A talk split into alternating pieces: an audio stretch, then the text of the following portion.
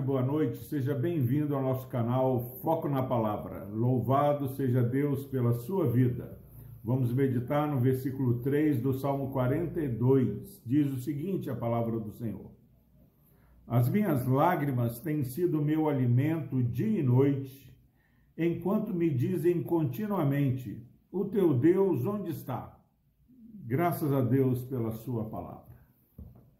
Meus irmãos, é interessante que a palavra de Deus não omite as crises, as lutas, as fragilidades dos servos do Senhor. Este é um salmo onde claramente o salmista está passando por uma grande crise, sentindo falta da presença do Senhor. Ele deseja estar na presença do Senhor tanto quanto a corça suspira pelas águas.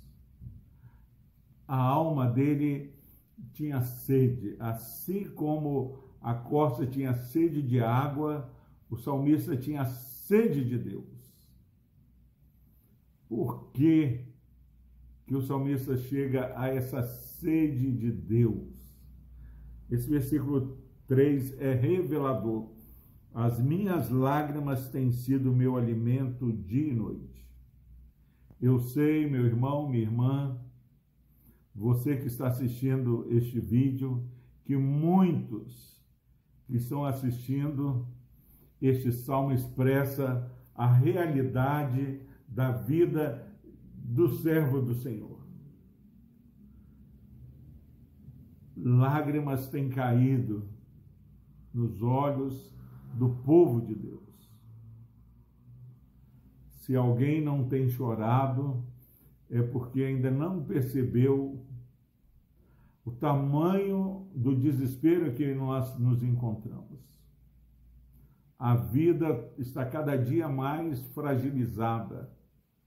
Se não bastasse a violência, nós estamos com essa pandemia Quantos já perderam entes queridos? Quantos já lutaram por suas vidas? Quantos estão sofrendo sozinho? Às vezes é, com a depressão batendo a, as portas por causa do distanciamento, do isolamento. E aqui o salmista está falando: as minhas lágrimas têm sido meu alimento dia e noite. E agora, meu irmão, minha irmã, quando as pessoas nos veem chorando, lamentando, dia e noite, aqueles que não nos conhecem, certamente a primeira objeção que eles fazem é: está chorando? Mas não diz que é filho de Deus? Como pode estar passando por um deserto? Quando, como podem é, está se lamentando e chorando, sendo que teme a Deus. Onde está o Deus? Não se esqueça, meu irmão, minha irmã. Você que tem escutado pessoas questionando a sua fé, pessoas que têm questionado a sua esperança por causa das suas lágrimas.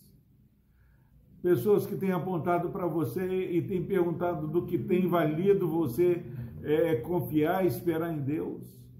Lembre-se que essa foi a mesma acusação da liderança dos fariseus, daqueles que estavam aos pés da cruz, quando Jesus estava sendo crucificado. Salvou a todos, por que não salva você mesmo? Nós precisamos, nesses dias onde a lágrima tem sido nosso alimento, lembrar que o nosso Deus é Deus Emanuel, o Deus conosco. As nossas lágrimas não são expressão de alguém que não sente a presença de Deus. A nossa lágrima, ela revela a necessidade ainda maior de termos mais do Senhor.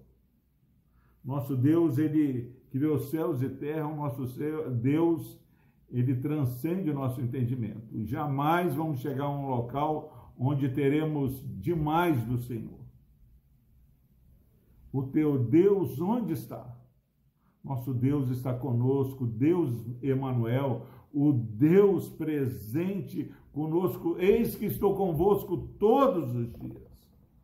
Se você, se a sua alma, se as pessoas à sua volta é, fizerem essa pergunta, se nós mesmos fizermos, nós precisamos lembrar para nós mesmos e para aqueles que nos cercam que servimos um Deus onipresente, que está conosco, que jamais nos desampara.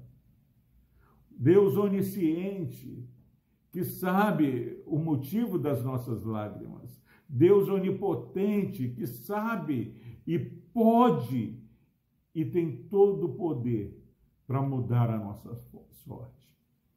Que continuamente as pessoas e nós mesmos possamos perguntar: o nosso Deus onde está?